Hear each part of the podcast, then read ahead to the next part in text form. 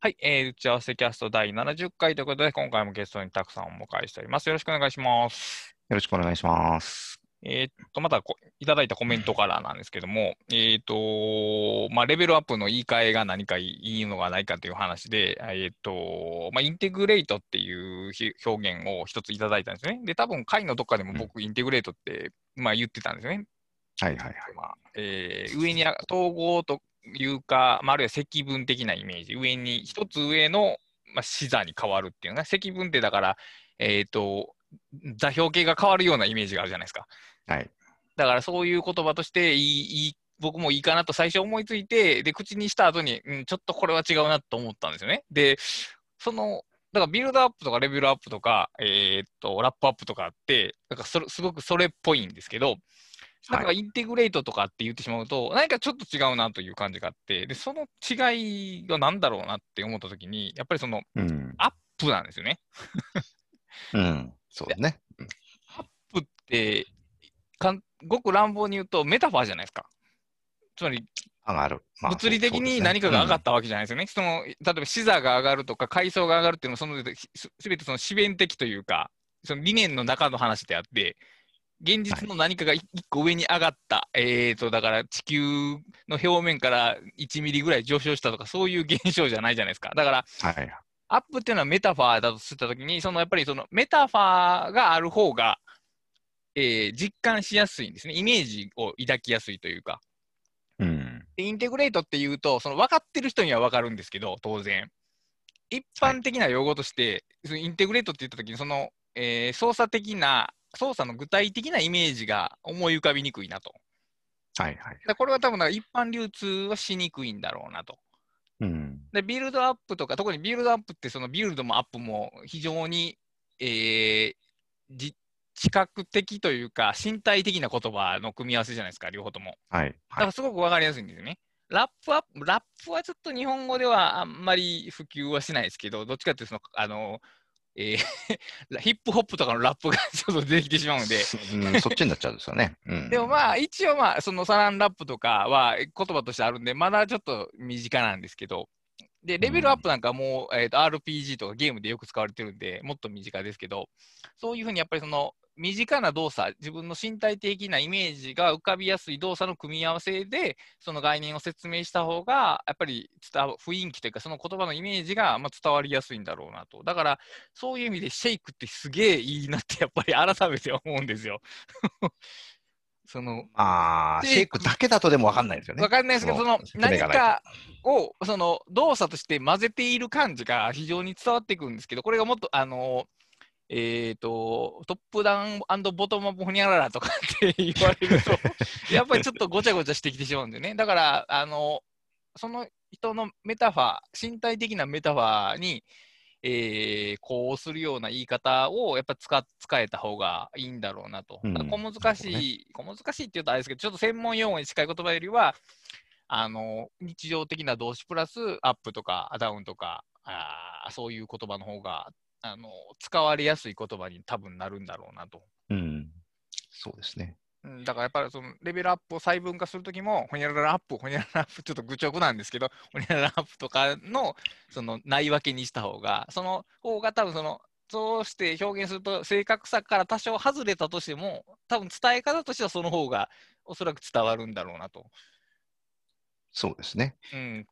まあ、インテグレート、意味としては結構、あの、ふ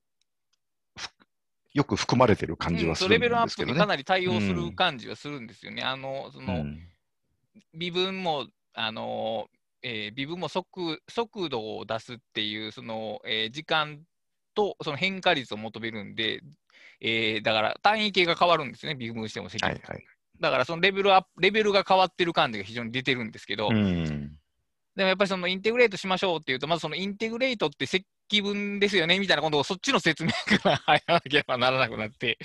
やっぱり遠回りなんですよね、きっと。うん、そうですね。これ、今になって改めて思うんですけど、これ、もともとこの、あの、レベルアップ、ブレイクダウンって、あの、いわゆるなんかそういうそのし思考の、はい思考の形態の話をしてたわけじゃなくて、単なるアウトラインの操作の話をしてたんですよね、本当は。で、なんだから本来そことは分けてたはずなんですけど、はずなんですけど、やっぱりアウトラインの操作の話をすると、その思考のパターンの話がついてきちゃうんですよね、うん。そうならざるを得ないというか、そうなってないとあまり意味がないんじゃないですかね、きっと。うん単にこう一段今いるところから見て上の階層を作るっていうのがレ、まあ、あそうですね、本来、もともと思ってたレベルアップなんですけど、じゃあそれってどういうことなのって。いうと結局、思考の話になっちゃうんですね。その操作が具体的にというか、うん、その人にとってどういう意味を持つかっていうのはその思考のレベルの対応なんで、そこの対応がもしないとしたら、その説明は多分ほとんど何の意味もないものになってしまうんで。うんそこが面白いですよね。その、アウトラインにしても、まあ、カードでもなんでもいいんですけど、その、動きによって、はい、こう、なんか、誘発されるような感覚になる、はい、ところがあって、実際には誘発してるわけじゃないんですけど、もちろんね。いや、でもまあ、うん、もしかしたら誘発してるかもしれませんけど。してる んですかね。いや、わからないですけど。うんまあ、そこが要するにこう不可分になってるところが、なんか道具の面白いところだなそうですね、そういうところあると思います。うん、うんうん、そうか。という気づきもありつつ。レベルとは、レベル、だレベルアップっていうのは、そのインデントとインデントの間っていうだけのことであって、逆に言うとあれ、アウトライナー用語で、その、あの、なんていうか、段っていうんですか？第一階層とか第二階層の階層って、まあ日本語なんで、あれを英語でなんて言うかっていうのはあんまり決まってないですかね。あれはレベルですね。ああれはレベル、ではレベルアップが。あれがレベルです、ね、一番ストレートな言い方ってことですね。そうです。だから今いる、で、インデントっていうのは、まあ、もともとアウトライナーと関係なくあった言葉で、字下げのことをイン。はい。イン、デントはへこみで、イン、インのデントが下げるへこみで。なるほど、はいはい。だ本当は反対を、反対にアウトデントがあるんですよね。うん。だけど、アウトデントっていうことは多分、カタカナでは多分あまり使われなくて。そうですね。うん、インデントっていうコンピューター用語として多分広まったんでしょうね、きっとインデントっていうのはね。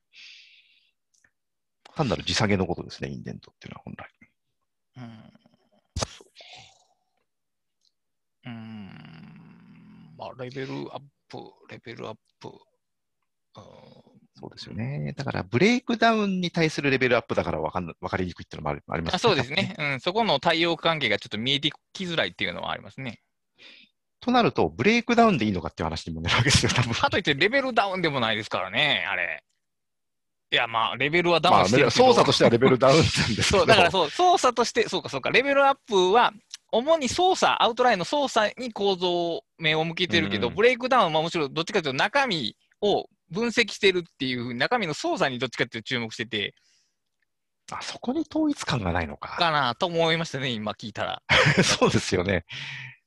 あいや、僕はもともとアウトラインの操作のことを考えていたんだけれども、ブレイクダウンっていうのは逆にそれ以上の意味をもともと含んじゃってますね。情報操作、情報操作の意味ですね、だから。レベルダウンの方が良かったのかもしれないですね。うん、そうやってはっきり、そっちの方が対応関係としてははっきりしたでしょうね。ただ、うん、なんかやっぱり五感も悪い。うん、五感が悪いですよね。なんか程度が下がるみたいな感じになりますよね。そうレベルアップに対するその好感触な感じに比べると うん。うん、そうか。解像度をより強めるということを、より細かく見るという言い方。あ、でもやっぱそれはやっぱブレイクダウンになるよな。うん、解像度。そうですね。よりまあ、こういう用語で言うと、流度なん。まあ、流度、ね、いわゆるこういう用語で言うと、流度なんです流度って英語でなんて言うんですわかんないです。ちょっと今、わかんないです。うん、調べましょうか。その辺のさ、うん、だから、難しいな。で、まあ、レベルアップっていう言葉は、えー、と、ボトムアップっていう言葉に近いんですけど、同じじゃないんですよね。同じじゃないですね。え、そもそもじゃあ、ボトムアップってなんやねんっていう話 そうなんですね。で、まあ、トップダウンとボトムアップっていう言い方が、まあ、特に文書執筆の段階レベルでよく話が出てきまして、でまあ、基本的にそのトップダウンで書きましょうっていうのが、執筆作法の、えーと、正当？王道？なやり方に対して、まあ、ボトムアップのやり方もありますよっていうアンチテーゼでよく出てくるんですけど、でもボトムアップ、はいうんまあ、でシェイクはそのトップダウンとボトムアップを繰り返しましょうっていうことじゃないですか。はいあるいは、まあ、トップダウンの要素から出てきたものを、えーボトムとして、それをトップに入れ込んでいきましょうっていうことかな、どっちかっていうと。うん。あの、お互いの成果を相互に反映しましょうなんですよね、多分ね。あの、一番近い言い方は。あの、トこれはそうですよね。どっちでもあるし、どっちでもないっていうことなんですよね、だから。そうなんです。あの、だから僕、トップダウンとボトムアップって言うんですけど、多分、それぞれを別々にやるの、やるとちょっと、あの、意味合いが違っちゃって、えー例えばトップダウンでアウトラインを作りましはいた。と。はい。で、えーそのアウトラインを埋めていこうとするけれども、えーそのアウトラインと違うことを書いちゃったと。はい。で、その違うことを書いちゃったものに、えー見出しをつけましたと。それは、はいそうするとボトムアップにスイッチしはいてるわけですよね、はいもうすでにはい。そうですね。はい。で、見出しをつけたこ、新しい見出しをつけたことによって、最初に作ったトップダウンのアウトラインが影響を受けるわけですよね。はい。はい。はい。この見出しをどっかで位置づけなきゃいけないと思うんで、はいはいえーアウトライン全体がかを変えようとして、えー全体の構造を考え始めると、またそこでトップダウンに戻っていると。で、その位置づけるために、例えば新しい章なりパートなりを作ったとすると、えーその位置づけようと思ったそれ以外にも書かなきゃいけないことが出てきて、えーまたそこで、えートップダウンで書いて、えー要するにトップダウンで書いたことで考えたことと、ボトムアップで考えたことが相互に影響をし合って、勝手にこう育る育つみたいなは感。覚をシェイクと呼んだ。んですよね。で、それは、その説明は自分でも良かったと思うんですけど、これが、まずトップ、なんなんて言うんでしょうね、トップダウンで考えます、ボトムアップで考えますって、その分離するとなんかすごく違う感じがしちゃうんですようね。ん、わかります。す。わかります。だそれをどうひ表現したものか、表現しなくても多分自然になるんですけど、そういうふうに。ただ説明として、こう、ボトムアップで考えます。トップダウンで考えますって分割するとね、すごく違う感じがする。でも、例えば、まあ、スタートを仮にトップダウン、まあ、大抵の場合はスタートはトップダウンで始まると思うんですけど、トップダウンから始めて文章を書いた、その段階をまあボトムラインとして、そのボトムの影響をトップに反映、トップに反映させるっていう、その、えー工程は、ボトムアップとは言い難いですよね。すでにもうトップがある、ある、トップから作られた構造がある以上、そうなんです。だから、ボトムほにゃらら ですよね。ままあね、うんボトムの要素を上に上げてるから、まあ、アップではあるんやけど、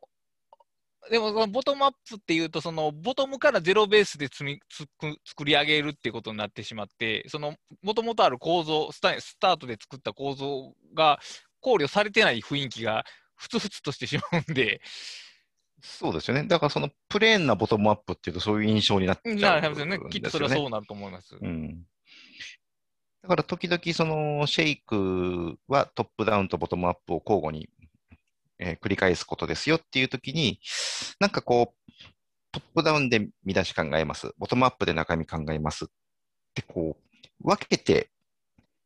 考えちゃうような、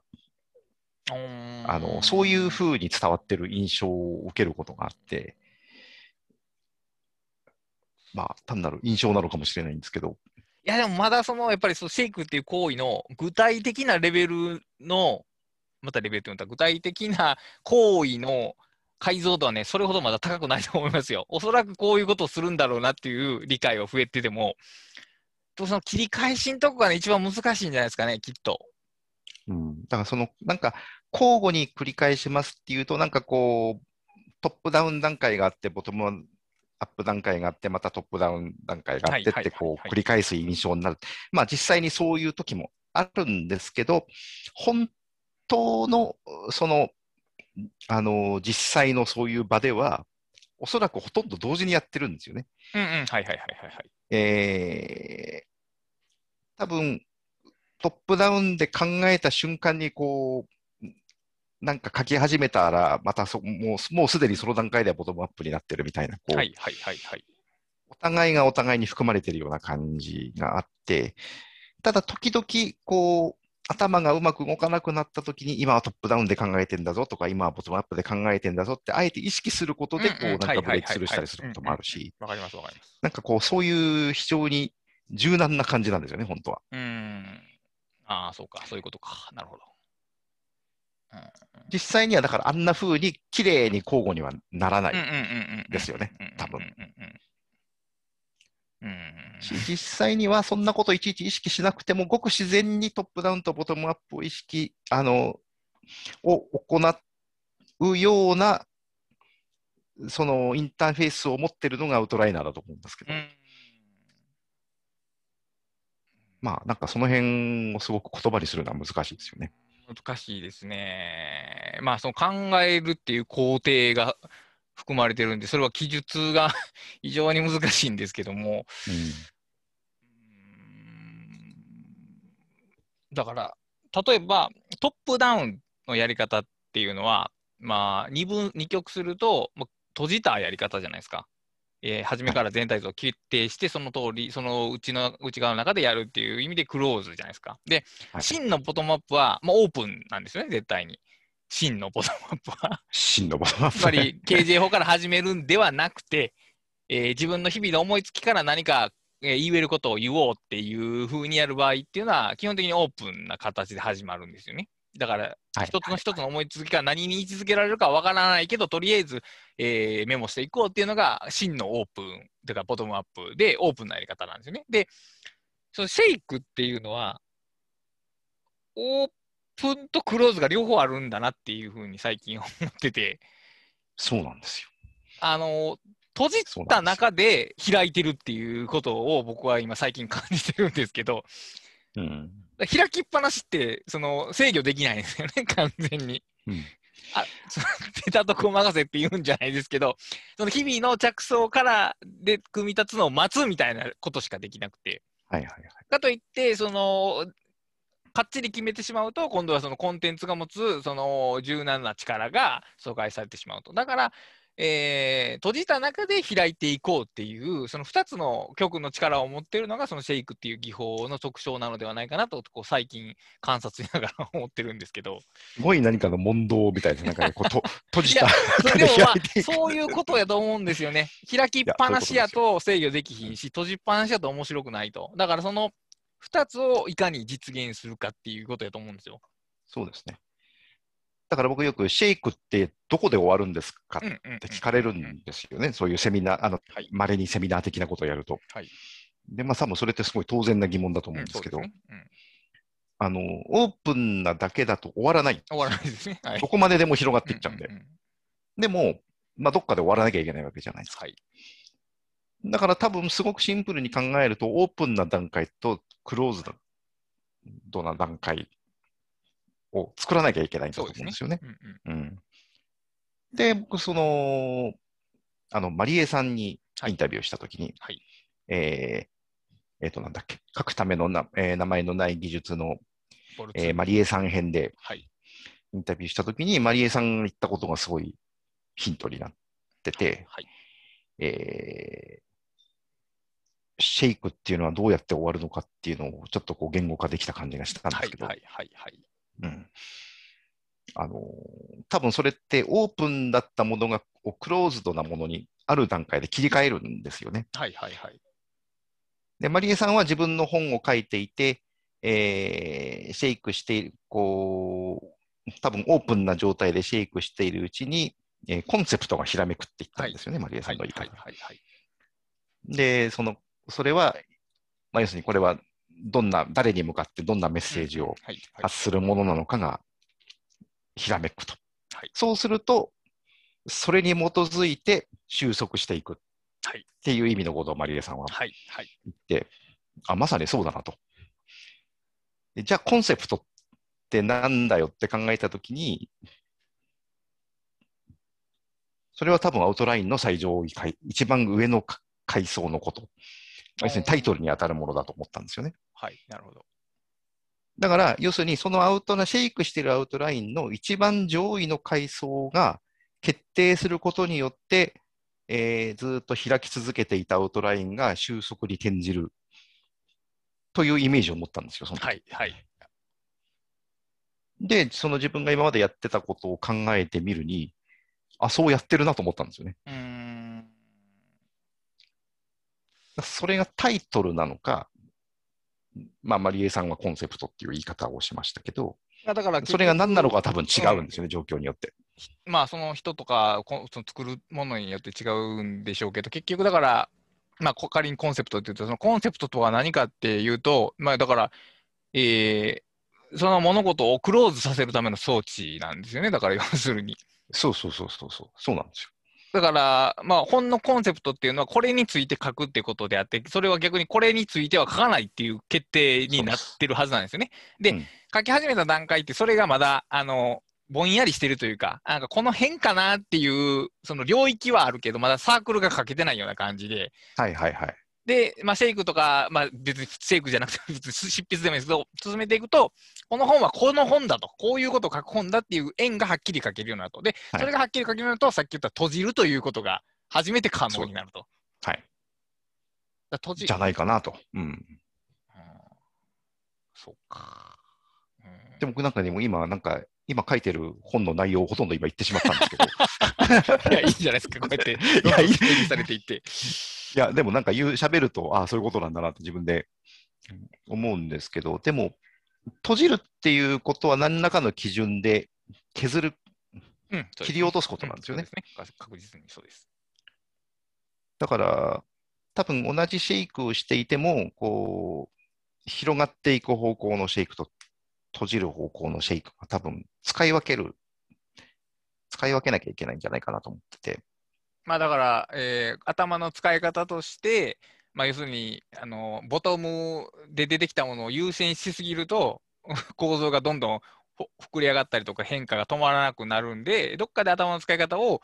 えー締める方向に向けると。で、頭の使い方を締める方向に向ける、まあ、コンセプトに沿って整える、あるいはテーマは、タイトルをつける、これ全部多分イコールで結べる行為だと思うんですけど、によって頭の使い方が切り替わっていくと。そっちの方向じゃなくて、今、こっちに行こうよと、まあ、そのように思えるようになることっていうことかな。そうですね。はいはいはい。うん。で、それって今、シェイクの文脈でそうこういう話をしてますけど、はい多分別にシェイクじゃなくても、きっとそう なんじゃないかなと思うんですよね。当たり前のことなんじゃないかなと思って。だからでも、セイクっていう言葉によって、だからその頭が広がっていく方向と閉じていく、閉じていくというか、閉じてよしと思える2つの働きがあるよと。で、ケースバイケースでそれは使い分けていき、ま、いった方がうまくいくことが多いよっていう、まあ、ことが整理されたっていうことじゃないですかね、おそらく。そうですね。だこれはもう完全に、マリエさんの、マリエさんの言っていたことをほとんど、なんて言うんでしょうね。マリエさんがいの言葉を聞いたことで、あ、自分がやってるのは確かにそうだっていうふうに思ったっていう感じですね、それはね。うん。まあ、だいぶ、だいぶ、やっぱりでも、オープン性とクローズ性っていうのが、あまあ、何かを作り上げていく上では、絶対に大切なんですよね。いや、これが大切だと言えるんやったら、やっぱりそのトップで作っ、トップの思想だけで作ったものがあんまり面白くないっていうのも、もちろんその、えっと、実証、実証はできんけど、説明、十分説明でき、その書く、最初に書く円が結局狭すぎるってことなんですよね。だから、ここまでっていう決める円が。それはもうもちろん書きやすく操作しやすいんですけど、まあ、円のサイズ感がコンテンツの持ってるサイズよりも明らかに小さくなるんですよね、きっと。まあだからつまらょうね。つまらないというかまあ、それほど面白くはない。まあ、別に面白くないものやったらいいんですけどね、取扱説明書とかも、その、うん読み物としての面白さを追求しない場合は別にそのむしろ、えーコンパクトに、えー短時間で書けた方がいいんですけども、うんやっぱりその、うん。そうかだから、ん？ということは、円、自分が思ってた円と違う円にが描けるっていうことが書き手としての面白さでもあるんですかね。どうなんでしょうね。でも、円の中に入るように、最初から選択しちゃうわけじゃないですか、多分円が最初から閉はい、じてるそうですね。あ、そうか、閉じた円ってことか。そうか。シェイクは円は書くけど、閉じてない円っていう言い方の方がいいかな。そのどっちかいいんかな。その円輪郭線がぼやけてる円なのか、どっかが空いてる円なのか、どっちなんでしょうね。なんかそのイメージとしては円はあるわけですよね、多分はい。。はい。まあ、おそらく、だこれについて書こうっていうのが多分円なんで、おそらく。うんで、多分いわゆるトップダウンっていうのは円があって、その円の中に入るようにこう物事をこう入れていく収めっていうことですねこう入れていくわけですよね。うんうんで、まあ、まあ、シェイクでっていうか、その、自分がやりたいのは、円はあるんだけれども、そこに入れようとしないで、円の周り溢れちゃってもいいから、とりあえず出していって、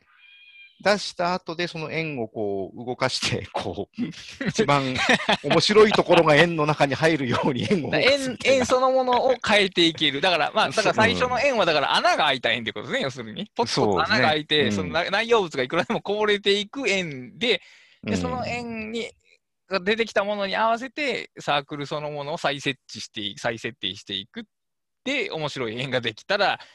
ゴールっていうことですねそう。そう、めでたし、みたいな。そうか、そういう感じか。なるほど。だけど危険性としては多分あらゆるものをその円に入れようとして、こう、あの、円が閉じなくなっちゃって、こう、なんか。切れちゃったりとか、そういうことが起こる危険性も持ってるわけですよね、多分そういうやり方って。それはあると思います。だから最初の円、まあ、要するにコンセプトというかアウトラインが、やっぱある程度の強度がないと、うん、あの、何にも完成しないでしょうね、きっと。そうです。うん、そうか。うん、まあいいや。とりあえず、いや、まだあいぶ、いや、だいぶ僕の中でその、シェイクっていうかね、オープンとクローズの関係性が、今回だいぶはっきりしました。まあ、多分ね、他の考え方もあると思うんですけど。うんまあでも、口にすると分かるところありますよね。そうですね。結構、特に説明、人に説明しようとするとね、分かることっていうのがね、なんかず自分の中でさっき、この円の先の話もあんまり自分の中では出てこなかった話なんですけど、今、なんか概念的というか、アウトライン操作的な話ばっかりやったんですけど、なんか一緒の領域と穴の開いた、穴の開いた円っていうのは、ちょっと僕の中ではかなりはっきりしたイメージになりましたね。うん。穴の開いた円。開いた円。まあ、それは円じゃないんじゃないかな話ありますけどね。うん、だから、え、うん。その、円、非円っていううんえーと、そう、円として認識されるけど、実体円、実体は円じゃないっていう、なんかもう、あのフランス現代思想とかに出てきそうな、非円みたいな感じのものがスタートになるっていう。まあ、なんかちょっと図にかけそうな感じ。そうそうそう、なんかつにかけそうな感じがしますけど。はい、まあそういうとこです。で、まあこれすごい長い前振りやったんですけども、前振りだったんですね、今ね。はい。で、まあ、えっ、と、先日話してた、えっと、執筆中の原稿が、えっ、と、プロトタイプ稿から初稿に変える作業が、まあ、ついに終わりまして、おめでとうございます。はい、ありがとうございます。初稿脱稿ということになりまして、で、その初稿を、まあ、ゲラにしていただいて手直しするって作業が、まあ、2週間後ぐらいに発生するんですけども、えっ、と、まあ、紙、今、このご時世なんで、郵便物送ったり送ったり、送られたりするっていうのもさすがにちょっと控えた方がいいかなと思いまして、まあ、PDF でやりましょうということになって、で、我が家に一応 iPad はあるんですけども、最新の OS が走らないぐらい古い iPad なんですよ。はいはいはい。なので、ちょっとまあ、あのせっかくなんで新しい iPad を買買い買ってしまおうということで、iPad Air と、で、まあ、ゴリさんが iPad Air とあの Apple Pencil 2が買うといいよっておっしゃってたんで、もうその俺を鵜呑みにして、その2つを買ったんですけども、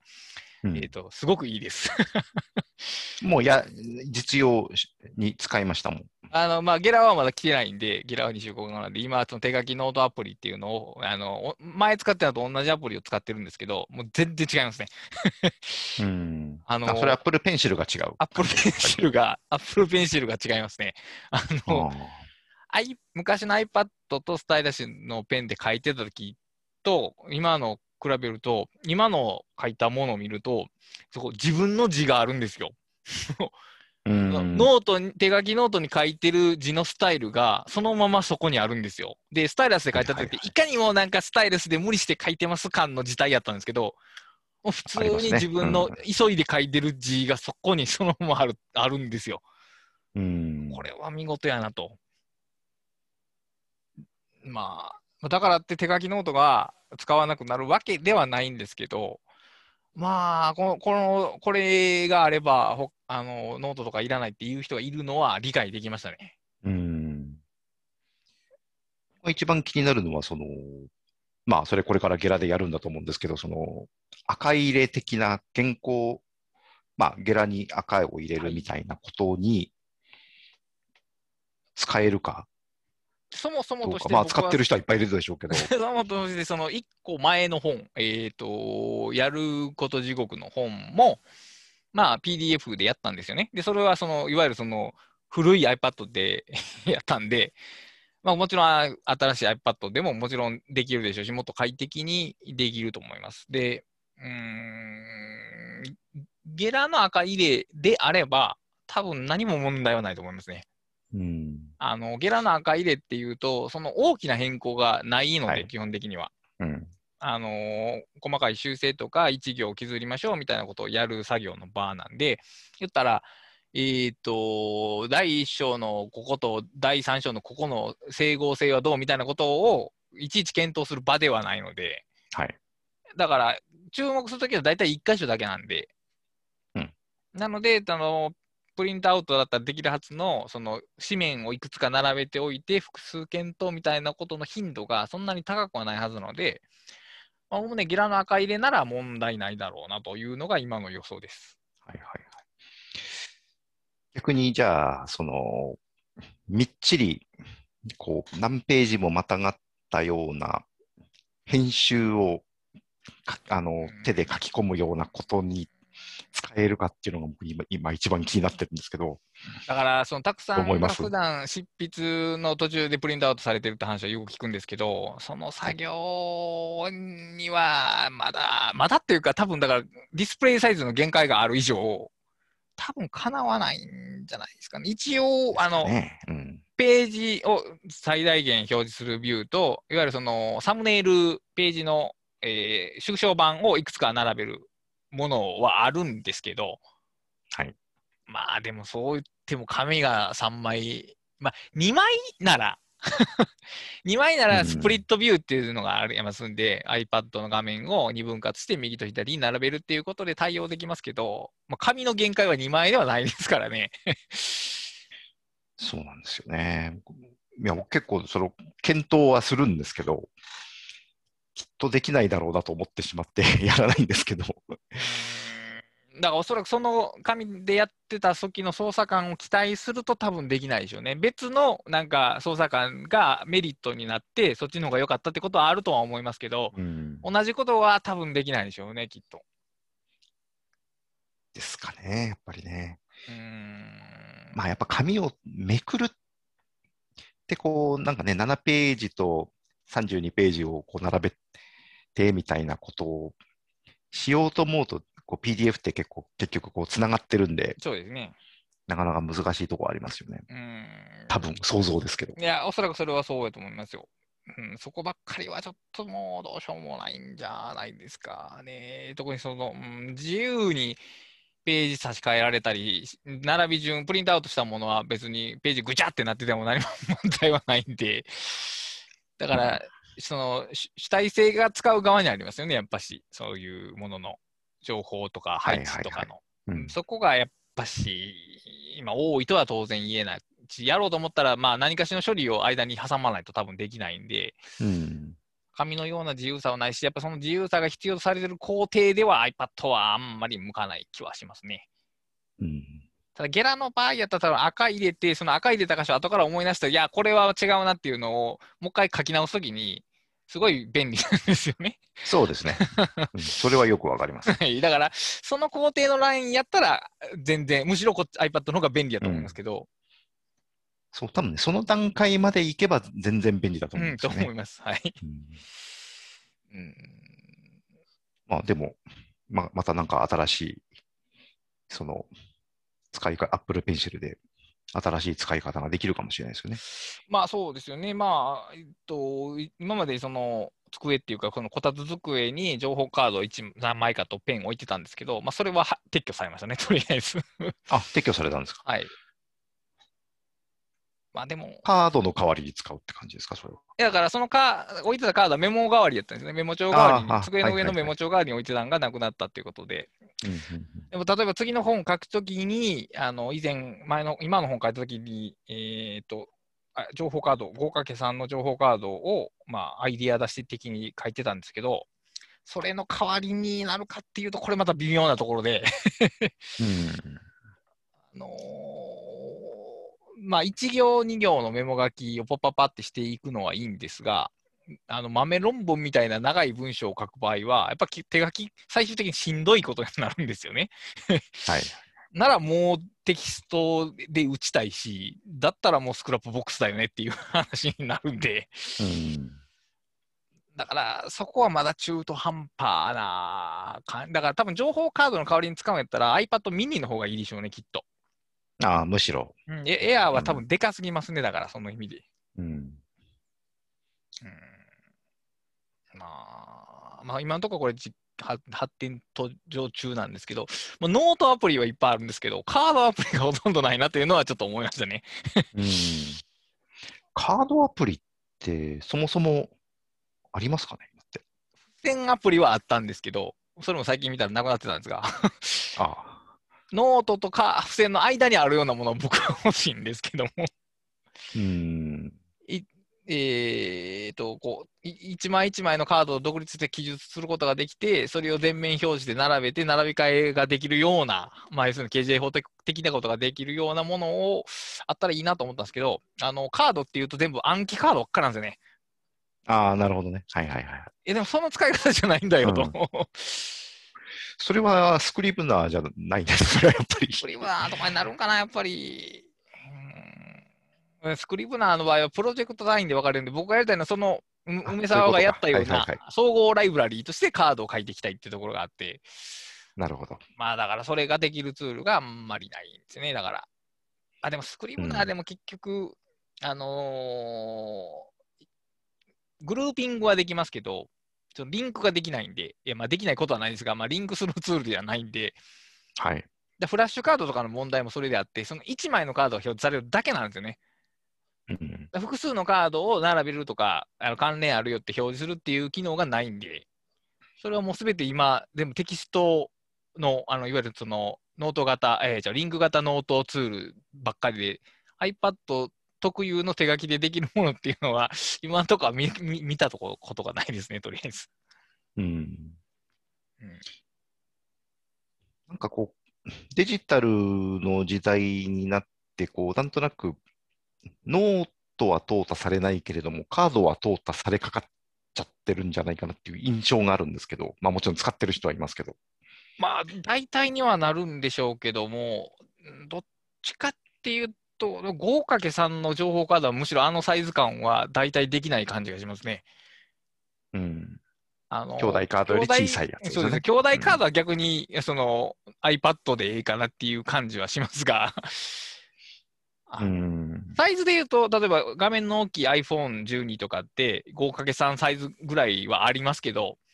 まあでもあれに手書きでペンで書きたいかっていうと、多分結構 微妙やと思うんですよね。うん、あれはやっぱり音声入力とか、あのキーボードタイプはいいですけど、iPhone12 とかは。でも、手書きで書き書いて、まあ、てかやっぱたくさん並べられないからかな、やっぱし。倉下さんはなんでカードを使うんですか？わからないですね。なんでなんでしょうね。全部デジタルでいけるはずなんですけど、今でも結局次の本の準備のためにカード、情報カードを書いてて。うーん。やっぱ広げて並べるためですか？それともこう、組みく来る方替えるが、、振るため？うん、パラパラ見たりとか組むためじゃないですかね。だから、書くときにまず、えー、ツイッターのように有限化がまず発生するんですね。このサイズ感によって。はいはいいろんなことを書かないと。で、細かく書かれたものが1個の箱の中に並んでいるっていう、その感覚が多分欲しいんでしょうね。う。うんうんまあ、理由ははっきりとはしませんけど、だから、 Evernote の場合は一つの単位、ノートの単位がでかすぎるんで、有限化が働かないですし、 Scrapbox はまあ有限化は働くんですけど、逆にパラパラ見ることができないんですね、あれは。そうですね。そうですね。なので、そうもと今のところ求めてることができるのって、わりかしカードなんですよね。いやー、わからん。これはわからん。ああの、今回の本でカードはどういうふうに使われたんですか？えっと、その章のプロトタイプこう書く前に、その本、そこの書きそうなことを、えーカードに書き記して、で、そのカードとは別にアウトラインを立ててっていうことですね。なんかこう、その、こう、その別にのところにこう何がある あるのかがこうすごいこう興味深いところですよね。なカードとして資料を集め、あお着想を集めつつも、まあ、それを見返すことはありつつも、そのカードを並び替えてアウトラインを立てるってことはしなかったんですよね。はいはいはいはい。だからこそうそれそれすごいよくわかるんですよね。うんいや これは結構、だからそれを小金にしたらダメだなっていう思いはあったんですよ、結局。はいはいはいはい。それ予感として。うん予感としてわかりますよね、それは。うんそれはよくわかります。それは結構正しかったと思いますけど。うん、うんでもカードを作ることには意味はあったわけですよね。あったと思いますよ。やっぱりそれは一個一個の素材を出すっていう意味はあって、だから、でもやっぱりその出したものを、えー執筆のすべてにはしないと。まあ、知識の確認として書いてはいったけども、で、書くことによって自分のその脳のその意識のかなり、えー階層の浅いとこまでその知識を一回上げといて、で、そのテーマで自分がそれについて書けるっていうアウトラインを、えー空でっていうか何も見ずに書き下ろしたときにできたものを最優先にすると。でカードにしてしまうと、やっぱりね、全部使ってやらないと感が どうしても出てくると思うんですよ。いや、いや今空、空でって言ったじゃないですか。はいはい。いや、それものすごい多分それが大事なんだと思うんですよね。はい。いや、それ多分なんかね、もっとこう強調されていいことかなと思っていて、はい。あの、それいや、今の話で思い出したんですけど、あの、昔、あの、ゼロックスのパロアルト研究所はい。あるじゃないですか。あの、はい。はい。はい。いわゆるグラフィカルユーザーインターフェースの元祖みたいなところが、まあ、その他にもいろんなことの元祖なんだと思うんですけど、えーそこに、で、あの、スターっていう、はいあの、ワークステーションがあったんですね、はい。昔。そのはい。はい。はい。スター、あの、Mac のちょっと前に、あの Mac みたいなあの、うんうんうんうんグラフィカルインターフェースとマウスを使って操作するような、こう、ちょっともっと高いコンピューターで、スターというのがあったんですけど、はいそのスターで動く、そのアプリというかソフトで、えーその名も NoteCards というのがありまして、はい。はい。あったんですね。そのいや、僕もう使ったことなくて本で読んだだけなんですけど、はい。いわゆるそのハイパーテキスト的な。ことをするものなんですよ。そのカード、カードのメタファーが出てきて、それをリンクでこう画面の中でつないでいって、こう画面の中でネットワークを作っていくみたいなはい機能があるらしいんですけど、そのユーザーの人のインタビューで、その人はその、その NoteCards を使って、こう、巨大な、ね、論文を書こう書くときにそのはい。はい。ネットワークを作るんですよね。はい。はい。はい。ネットワークを作って、それを紙に全部出すんですって。はい。はい。はいそ。のなんか全部つながった状態で巨大な紙に出せるとかはいはいよくわかんないんですけど、とにかくそれを全部見られる状態でプリントアウトして壁に貼っとくんですって。はい。はい。で、それを2ヶ月も3ヶ月も机の前に貼ってじっと眺めていて、はい。ある時ある時時が来たらそれをビリッと引き剥がして捨てちゃって 論文を書き始めるはい。っていう。でもそれって、なんかわかるんですよね、それ。わかるっていうか、あの多分書いたこ、書き出したことは多分全部は書かれないんだろうけれども、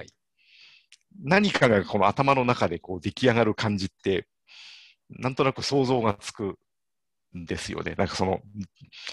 自分がそれができるかどうかは別として、でやっぱりそのカカードに書き溜めておいて、でもそのカードは別にそんなに見ないで、そのそその今の空で、空でっていう言い方、はい。でも何かがその頭の中にこう、形成されていて、はい。で、こう、それを改めてこう書いていくっってなんかね、すごい意味のあることのような気が最近 しているなということを今の話で思い出しました。いやーでもこれはだから、あのそもそもだからバザール執筆法っていうもの自体が、その既存のものをに手を加えて修正していくんじゃなくて、毎回のプロセスで新しいものを作ろうっていう、そういう前に進むしかない方式っていうのを呼んでるんですけど、なので、はいはいはい。結局はカードとその原稿の間も一緒なんですよね。だからカードを元にしてアウトラインを作るっていうことはしないと。うん ある段階で頭を働かせるけども、その働かせた影響が残ってるので、また新しく書き下ろすと。まあもちろんそうチラチラ見るのはいいんですけども、えーベーシックに持ち越すことはしないっていう。で、うんうんまあ、あのーやっぱりね、全部は使わないんですよね。えまあ、改めて読み返してたんですけど、カード捨てる前に、はいそのは使ったのに。で、やっぱそれって良かったんだなと。これ別にもったいないことでも何でもなくて、まあそもそもその文字数かける文字数に限界がある以上、あの使えなくて当然で、で、あのよく言われるんですけど、その書かれなかったものの量が多い方が、実は密度が高いコンテンツができているのではないかっていうはい。はい話はよくありますけど、まあそれに近いことが起きてるはずなんですけど、逆にカードっていうのをそのまま例えばテキスト化して全部、えーエディターに詰め込んで、あとは修正しますっていうだけやと、やっぱり取捨選択の判断を誤ると思うんですよ。うん全部使いたい気持ちが増えるんで、きっと。そう、多分ね、自分が思いついたことに負けちゃうんじゃないというかと思うんですよね、ことはあると思います。はい。うんで、それが多分割にデジタルツールの世界で多く起こってるんじゃないかなというか、その思いついたことが全部残っちゃっているために、うーん、それを全部こう、生かそうとして、はい。生かせな、逆に生かせなくなる。というかってだからさっきの話引き戻すと、だからコンセプトがいつまでたっても緩いんですよね、きっと。全部残ってると。うんうん、はいはいはい。これっていうのを決めきれないままに膨らんでしまって。で、あの文字数の関係でカットするんだけど、だから中身がぎゅっと絞絞られてないままに文字数だけが決まってるんで、あのーなんていうかな、荷重が薄いというか、はい本来はだからテーマに沿ってぎゅっと絞って捨てられるものが出てくるから中に残るものがぐっと詰まったものになるっていうはずなんですけど、そういうんじゃなくて、なんかむやみやたらに書き散らして、で、文字数の関係で書けへんから切るっていうのでは、やっぱりあの煮詰まり方が弱いんじゃないですかね、きっと。うん。うん多分よく煮詰まってないんでしょうね、きっと。そうやと思いますね。だから、僕の場合、その、にプロトタイプ高校のアルファとかベータに1回書くにつれ、やっぱりね、煮詰まるんですよね。で、結局、自分が覚えてることしか書けないんで、2回目って。はいはい。で、だから、覚えてることって、だから、分かってることで、はいはいはい。構造がはっきりしてることだけが残るんですよね、これは。だから、はいそういうふうにフィルターかけてるようなもんなんですよね、書き直すっていうことは。うん。だからやっぱりその、あのーそうですね、だからデジタルの利便性を最大限生かそうとすると、その素材をそのままダイレクトにアウトプットにつなげられるのが一番便利なんですけど、まあ便利というか手間が少ないんですけど、はい。あそれはね、良くない、良くないなっていうふうに最近思います。うん、まあ良くないなっていうより、それこそこう、なんか、それこそインテグレートされてないものができ できちゃう可能性はありますね。だけのものができるっていうことはあるでしょうね。まあうんあの、コンテンツの中身がぼやけるだけならまあ別にいいんですけど、あの、残ってしまったがゆえに苦しむことが増えるのが僕の場合は最大嫌やったんですよねはいはい。うん、だから、あのー結局書き下ろすっていうのが一番楽なんですよね。過去の構造にとらわれなくて済むんで。はいで、それの意識して、まあ、過去の材料を使わないようにしてたんですけど、まあ、結果的にそれはやっぱりコンテンツにとっても良いことになるのではないかと。だから、どデジタルやと、本来は書き直せたりとか、やりやだからタイピングの手間っていうのは手書きより少ないんで、書き直すことの方が楽なはずなんですけど、でも書き直すことよりもコピペする方がはるかに楽なんで、どうしてもはいコピペを利用しがちっていうのは出てきてしまうんですよね。でアナログの場合はカードですし、カードから、カードに手書きで書いたものをテキストに転記するのはもうめんどくさいんで、そっちの方がめんどくさいんで、まあ、書き下ろすかになるんですけど、はいはい。だからな、ここ難しいんですよね。だから、う。うんーんその場合に、その、カードに限らず、何度も書き直すわけじゃないですか、その、はい結局、はい。天気じゃなくて。はいその、例えば2回も3回も4回も、その1から書き直す、まあもちろん頭の中に残っているものを使って書き直すんだと思うんですけど、はい。何何度もその再起動する大変さみたいなものってはい。ないですか、ないですね。同じことを書いてるんじゃないっていう感覚の方が多分強いからでしょうね。ああ。で、やっぱり説明が上手くなってる感じがあるんで、1回目もああ2回目の方がはいはいはい。だから、あの、同じ行動を2回してるというよりは、例えば、うーん、違う人に同じ話を喋ってるというか、いう感じかな。あ今のところ僕はこういう話を、えー、とたくさんしてますけど、同じ話を例えば、えー、ゴリフさんにするときのような感じ、2回目書くときっていうのは。ーうん。だから、もう、前に書いたことと整合してようかしてまいかもう気にしてないんで、その時のはいはいはい説明を組み立ててるという感じなんで、だから、うんなんその何回も書くっていうこと、まあ、ぼもちろん僕はそもそも文章を書くっていうのがフラットに好きなので、そう苦にならないっていうのは当然あるんですけど、そういう書き直し、書き直しじゃないな、だから、えー、なんていうのこれやろう、えー。もう一回書く。もう一回書く、再書き下ろしの苦労はほほぼ感じなかったですね。うん。やっぱりでもほんあの全体の中で一番苦労したのは、あの初稿に仕上げた時の、もともと残ってる部分の話の部分だけを組み替える作業。あ1、2、3を3、1、3、2とかにした時は、ほんまに疲れましたね。あれは。それはやっぱりもうあるものを、動かせないものがある中で、こう直さなきゃいけない。直さなければいけないっていうからですよねきっとうんうんだからもう書き下ろしっていう感じにはならないんですね、それは。うん。あれ、だからやっぱりそういう作業をいかに避けるかが僕にとっての執筆の楽さであるなっていうのは、そこでやっぱり確認、再確認しましたね。はいはいはいはい。時間があれば、だからももう初稿もそこも書き直したと思いますけど、もうあの初稿っはいてケツが決まってしまうんで、うん。あの頑張って組み替えましたけども、うんなるほど。そんなとこかな。いや、だからそうですね、アナログ、まあ、アナログに限らないですけど、その、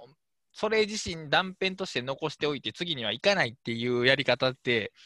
結構その非デジタル的に感じますけど、創作にとっては多分こっちの方がやりやすいし、自由じゃないですかね、きっと。いや、あの、そう思うように最近なってきましたね。まあ、それが何度も、あた、あたら、何度も一から書く大変さと、はいその、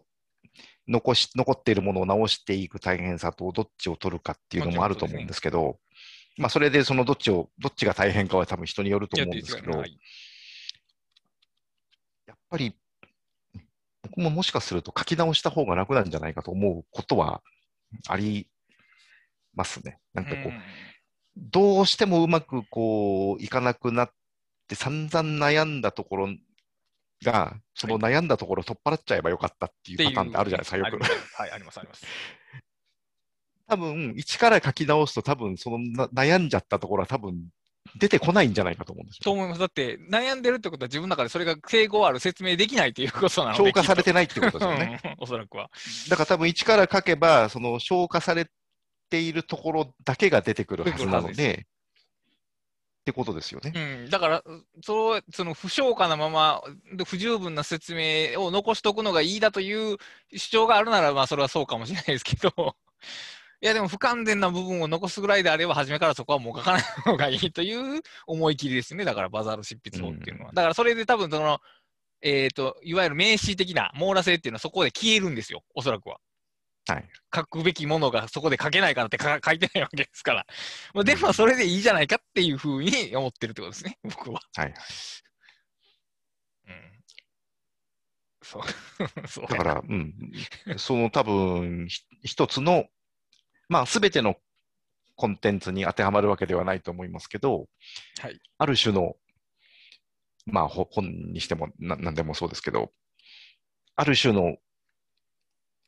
何かと、まあ、特にこの読み、読み物系ですかね。うんうんうん、おそらくそうですね。のものを文章を書く時のこう、なんかこう一つのコツみたいなものかもしれないですよね。まあ、だまあ、一番やっぱりその僕に合っっている、そのアウトライン嫌いの人間にとって、事前のアウトラインっていうか、強いアウトラインかな。強いアウトラインが嫌いな人間にとっては、多分このやり方が一番性に合ってるというか、あの無理なく書ける感じですね。だから、今、10 カードをバーバーっと見直してて、最初にあのこのツールとこのツールをこう全部紹介するぞみたいな気合のカードがいくつも見つかったんですけど、本編で全然、全然触れてないものがいっぱいあるんで、うんで結局それって話からす、全体の話からすると、大したことない話やったんですね、基本的に。そのはい。はいで結局、その俺はこんなにツール知ってるぞっていう自慢がどっかに 多分あったんでしょうね、きっと。そのもちろんその網羅することで、その知識を他の人に伝えたいっていう気持ちもあるんでしょうけども、はいでも、その自分がその本で一番伝えたいことを本流としたときに、その知識ってかなり、その裾っていうか、枝の先の先の話やったなっていう。でも、はいカードとして残すと、すべてが等間のサイズじゃないですか。はい。はい。重要度が等しく感じられるんで、だからやっぱりそのカードを並べ替えてっていうのはね、よろしくないように感じますね。うんだからやっぱりそれ難しいのは、その切り落とすべきものをどうやって切り落とすか。っていうこと。じゃないですか。そうです。そうで切り落とすよりも、その、今、倉下さんが言ってるようなやり方って、切り落とさないで書き直してそれを書かないっていうことで、まあ結果的に切り落としてるわけですよね。多分一番最初の段階にあった要するに、まあ、お落とすに任せる、落ちるに任せるっていう感じかな。落ちるんですね。はい、落ちる、すんじゃなくてそうそう、落ちるんですね、だからその方が精神的に楽なことは多いでしょうね。ら。うん、まあそう、うんまあ判断が難しいですよね。だから、そのうん渦中にいるときって、その本文書いてるときと、全体のアウトラインが、だから示すものが違う、アウトラインはこのツールを網羅せよって言うんですけど、僕の感覚では、いや、ここちょっと脇道かもなっていう齟齬が多分発生してて、はい。普段書くときはしんどいのは多分そういうときなんでしょうね、きっと。はいはいはいはい。うんうん。うんまあまあ。まあね。で、あともう一個面白かったのは、あの、はいカードの話なんですけど、読み返してて全然使わないものがいくつか見つかって、で、今ちょうど次の本の構想を練ってるんですけど、お、こいつ使えるやんっていうのがああ、見つかったんですよね。これ、カード的に、こうそれぞれを独立的に保存してるからできる技やなっていうのをちょっと発見したね。確かに、そうですね。あの、このプロジェクトのノートだったら、もう終わったっつって、そうの終わったらそのわれちゃうわけですよね、多分ね。で、まあ、この多分そうやってピックアップしたカードもももう一回書き直すことになると思いますけど、さっきの原理で言うと。はいはい新たに書き直すことになりますけど、あ拾えあの拾えるものがあったんだなっていうのは面白い発見でしたね。だからこれ結構面白い書き方というか書き進め方だなっていうのが今のところの発見です。やっぱりちょっと方法、アナログじゃないけれども、方法としてはアナログの時代に行われていたことにちょっと近くなってる、感じがするかもしれないですよねね。不思議なことに。まあ、その僕の脳の形成が幼少期から今に至るまでの文章を書いてた経験の多くがアナログやったんで、その脳の使い方がアナログにフィットしてるせいかもしれなくて、デジタフルデジタル世代やったらむしろそのコピペであの修正していく方がはるかに楽っていうことは全然あると思うんですよ。あそこがわからないんですよね。結局、その自分は一つしかないんで、他の人にとってどうなのかっていうのはわからないから、まあ、だから結局自分の例を示すしかないんでしょううね。ん、だからまあで、まあ、自分と近い人にとってこのそのやり方が役に立ったらハッピーだなっていうことしかまあできないですよね。うん。うんまあでも、今までの方法、言われてた方法と違うことを自分がやってて、有用性が感じるんであれば、それはやっぱりパブリッシュしておく価値は、お僕は随分あると思いますけど。そうですよね。うんあんまりそこで過度に一般化しなきゃと思う、思わない方がいいですああそうですね、ねおそらくは。うんまあ、ある程度その、そのみんなにも言えそうなことと自分だけの特殊な、かなり特殊な例を切り分けることは、つまり同じ自分と似てるタイプの人で共通に言えることと、自分とタイプの似てる人であっても共通では言えなさそうなことっていうのをうん。切り分けることは大切でしょうけど、まあ、はい。あのこれが新しい時代の執筆オーダーみたいなことを言わなければ 役立つんじゃないですかね、きっと。そうですよね。うん、で、えっ、うん。と、いや、大変に いやいや。良いお話ですね。いや、でも、もこれはそうですね、こういう書きな、まあ前の、何、えーと前のものを捨てていくっていう感じ、勢いだけ残して、勢いだけは残すけど、その中身そのものはえー捨てていくっていうやり方は、そうですね、僕の中ではえー非常に適してて、で、はいはい。使い方もやりやすく、で、多分、さっき言ったように、その非構造的というか、非名詞的なものになりますけども、そのコンテンツにとって一番いい太、一番太い幹と幹が残ってるんではないかなという気はしてますね。はい。はい。そうですね。で、まあ、アナログ話題ついでに、アナログ話題ついでに、えっ、と、サイドテーブル、作業ず、自分の作業机のサイドテーブルこの前、改良しまして、で、はいあのー押し出しファイリング的なことを、あのーちゃん、ちゃんと、おかしいけど、ちゃんとやろうって、前々から思ってたんですよね。で、はい一時期まではその紙ファイルなんていうのはもう残すものかと、そういうスタイルで生きてたんですけど、あ最は近その、ちょこちょこっと紙に書いて、それをファイリングして置いと保存しておくっていうことをししてまして、で、それをちゃんと,、えーと残していきたいなと。で、まあ、よく使える場所に置いときたいなということで、作業場所の横に、まあ、そういう空間を作ったんですよね。で、並べてるときに気がついたんですけど、その押し出しファイリングって、別にファイルだけじゃなくてもいいよなって 思ったんですよ。はいはいはい。で、それを思ったのは、その Evernoteを使ってるときに思ったんですけど、 Evernoteの、えーっと、すべてのノートを一覧したときに、めっちゃ雑多になるんじゃないですか、ななるんですよ。はいはい。あの、買った本の書誌データが集まってるノートとか、えーウェブクリップとか、えーなんかの作業をまとめたものとか、えータスクリストとか、いろいろなんかもが雑多に混ざってて、で、別にそれで機能するんですよね。あの、更新日順にすると、ちょうどあの自分が今、ホットに興味を持ってたものが上に並んでくると。だから、あのデジタルの場合は、いわゆるそのカテゴリーを気にせずに押し出しファイリングできるなと思ったんですよ。はい。だったら別にアナログでやってもいいんじゃないかなと思ったんですよ。で、なるほど。えっ、と、僕押し出しシェルフィングって今勝手に名前つけたんですけど、えっ、とねクリ、クリアファイルと本とノートを全部同じ棚に並べてるんですよ。ああ、はいはいはいはい。で、えー手に取ったものを右に直すっていうのをやってるっていうのが押し出しファイリングなんですけど、あ押し出しシェルフィングなんですけどシェル、フィング。はい。あの、別にね、何の違和感もないですね。うんあの、見た目が散らかってること以外は、すごい使いやすいです。結局その一番最近、読んだ本とか、開いたノートとかが右に戻すっていうルールなだけの棚です。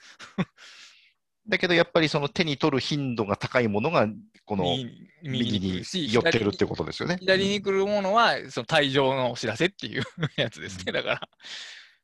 退場したやつはどっかにこうきちっとしまわれたりするあだから本本の場合は、だから今読んでる本とか読み終えた直後で読書メモを書こうと思ってるものがそこに置かれるんですね。で、左に行って、もうええってものは本棚に移動すとか、あの書類の場合はもうスキャンしてとかいうことになりますけど、はいはいはい。は左に行くはだから、うんえー別の場所への移動のいう形の移動で、そこに置いてるのは、いわゆるアクティブかアクティブになりたがってる 情報を置いておくって感じですね。うん。やっぱりその、パッと見たときにめっちゃ散らかってるんですよ。はい。ほ本、本、本、クリアファイル、本、本、ノート、クリアファイル、クリアファイルみたいな感じで。はいはい。で、これは粒度が全く揃ってないんですけど、でも自分の使い勝手においては何の不自由もないなと。はいはいはい。だからその見た目の整理に今まですごいとらわれすぎてたなっていうのをその棚を作って思った次第です。見た目の、そうですよね。でも整理した感覚を味わうためには見た目を揃えなくそうそう。いや、なるんですよね。なんですけど、うん結局そのアクティブなものっていうのはその保存というよりは、あの次使うために置いておくっていう場所なんで、はいだからその目的に沿った場合って、あの本もノートも一緒なんですよね、素材としては。はいはい。特に取り出したい情報という意味では。うんで、デジタルではそうなってるんで、まあ、アナログでもいけるだろうと思ったら、まあ、いけたっていうのが、ここの話の肝なんですけど、はいはい。でもね、なかなかやっぱりね、でも、ファイルと本を一緒に置こうって思わないんですよね、これ。うん。思わないですね。こういうね、自分の中にある見えない規範性っていうのがいっぱいあるなっていうのを思ってるんですけど、今。まあでも不思議なことに散らかった机っていうのはそういうものが全部こう、ま そうそうそう。一緒にこう置かれてるわけですよね。そうそううん。で、当人にとっては便利やからいいじゃんっていう話なんだけど、まあ、散らかってなくても、その縦にな、要するに横のものを縦にせいっていうのが押し出しファイリングの肝なんですけど、まあ、それを別に本にも適用したと。で、それでも何も問題はないと。むしろすこぶる便利だと。うん。いや、便利でしょうね。これ。うん。やってみてもいいかなと今ちょっと思いましたけど。あのファイルに比べてあの本は横幅を取るんで、ちょっとだから普通のやつよりも、多分その幅を取らないと使い勝手があまり上がらないと思うんで、僕そのために1個買いましたからね、棚。長めの。そのために買ったんですか？そのために買い本を置くためだけにか 拡張しましたから。なるほど。あでもこれしてるとね、ひうんあのあエヴァノート的なあの自由な感じがここにもあるなっていうのは思いますね。うん。だから、こっちはアナログをデジタルの方向で運営してるっていう、さっきと逆。の話です。うんそうですね。うんまあ、押し出しファイリング自体がそうですもんね。あれはそのデジタル的な発想でアナログのファイルをうん運用しようっていう考え方でしたもんね。でそのファイルが単一の書式に、フォーマットにあの統一されてなくても、えーうん使える。つまり、押し出しファイリングって、例えば、えーあれは封筒かな、封筒の規格を統一しておくことによって、あるいは名前を書く場所を統一していくことによって、すぐ探せるメリットがあるっていう話じゃないですか。はい。で、あの本とクリアファイルが混ざってても、結局クリアファイル探すときはクリアファイルしか見ないんで、だからそうですね。相当うん権率は別に全然悪くならないんですよね。はいはいはい。そうですね。もうだから、あ、これはいいなって、これは多分また新しい自分なりの方法やなと。久しぶりにその野口先生の方法をなんか応用したなっていう感じですね。まあ、あれは普遍性あ りありますね。ますよね。ありますね。あの、押し出しファイリングは普遍性あると思いますよ、やっぱり。ちなみに、あの、えっ、と、たくさんもクリアファイル、いや、なんか封筒か、く封筒で押し出しファイリングをされてると思うんですけど、はい。どこに置いてあります？その作業机に対して。えっと、真横ですね。あ、やっぱり横か。うんあのー机があって、その机の横に、この2段のキャビ、ファイルキャビネットみたいなのがあって、だから、机の引き出しぐらいの感じで開けられるようになってます。そのファイルって、机が横棒としたときに、その T 字、L 字型っていうか T 字型っていうかな、90度垂直に置かれてますそれとも横に並んであの、横に並んでまあ、す。横に並んでるのか。なるほど。だから、そのキャ、ファイルキャビネットの上は机の延長で、ああ、そういうことか。うんうんさらにその向こうにこう、もう一個台が置いてあって、あの、そこもも、なんかこう、物を置くための場所だったんですけど、あのー 観葉植物が増殖して、い あの、今植物しかない状態になってますけど、だからずー全部横に並んでます、ね。そうか。横の場合は、ああ、そうか。一番近いのを手前に戻したら、向こうに行くってことか。向こうに、そうですね、奥に、ああ、そうか、そうか。だんだん奥に行きますね。これ多分ね、でも本棚の方が使いやすいですよ。あなるほどね。うん、ただちょっと本棚、い以前は本棚を使ってたんですけど、ちょっと本棚が使えなくなったんで、ファイルキャビネットを確かに去年買ったんですよ。うーん。それ、ファイルって、うん、難しいな。どのぐらいの幅置いてます？幅って個数で聞きたいですけど、まあ量ですね。だから、何センチぐらいの領域を、その押し出しファイリングに使われあてるのかな。ー、えっ、とですね、2段のファイルキャビネットがほぼいっぱいなので、えなので、どんぐらいでしょうね、これね。ー、結構多いですよね、ということは。結構多いです。ただし、この下段はもうほとんどもう使わない。あーあのうんあー、ら本当だったらこれもうここに入れとく必要なくて、多分どっかにしまっちゃってもいいんでしょうけど、はい、なるほど。あの、その時間が取れないままずっとここにあるという。うーん。そうか。僕はもともともうその紙を使ってない方式でやってたんで、あくまでその自分のメモ書きとかノート書きしたものの、えーまあコピー用紙に書いたものをファイリングしておいてるのがメインなんですけど、それだとまあ総数は多くないんですが、キャビネットいっぱいの封筒は相当多いですよね。うーん。そうですね。結構ありますね。結構紙が多、紙が多いのかうなんでも自分のプリントアウトとかはほとんど入れてなくそっかそっかそて。入れてなくて、な今見ると、領収書とか、はい、そっかそっか。領収マイナーナンバーカウントのなんちゃなんちゃらとか、そういうので、キャビネットいっぱいになるんですね。キャビネット。えーっと、確定申あ告、ー来年の確定申告用の領収書を入れる封筒でしょ？で、えっと、生命保険の送ってきたなんか確認のやつと、えー無印ペンダントライトと、えー奥さんの iPhone の機種変更のなんとかと、あー、なるほど、なるほど。歯医者さんのやつとか、病院関係のやつとか。うーん。あ、病院関係多いですね、でもねそうですね。映画のチラシと、みたいな感じですね。ああ、もうだから結構雑多に入ってるんですね。あ、もう全然雑多ですね。ああ、そうか。そうか僕はそういうのの保存も大体もうスキャンして済ましてるからか、ここに残ってるのが少ないのは。そうですね。あの、だからスキャンするのであれば、スキャンして本来捨てる方が望ましい紙がいっぱい入ってるからなるほど、なるほど。そういうことか。うん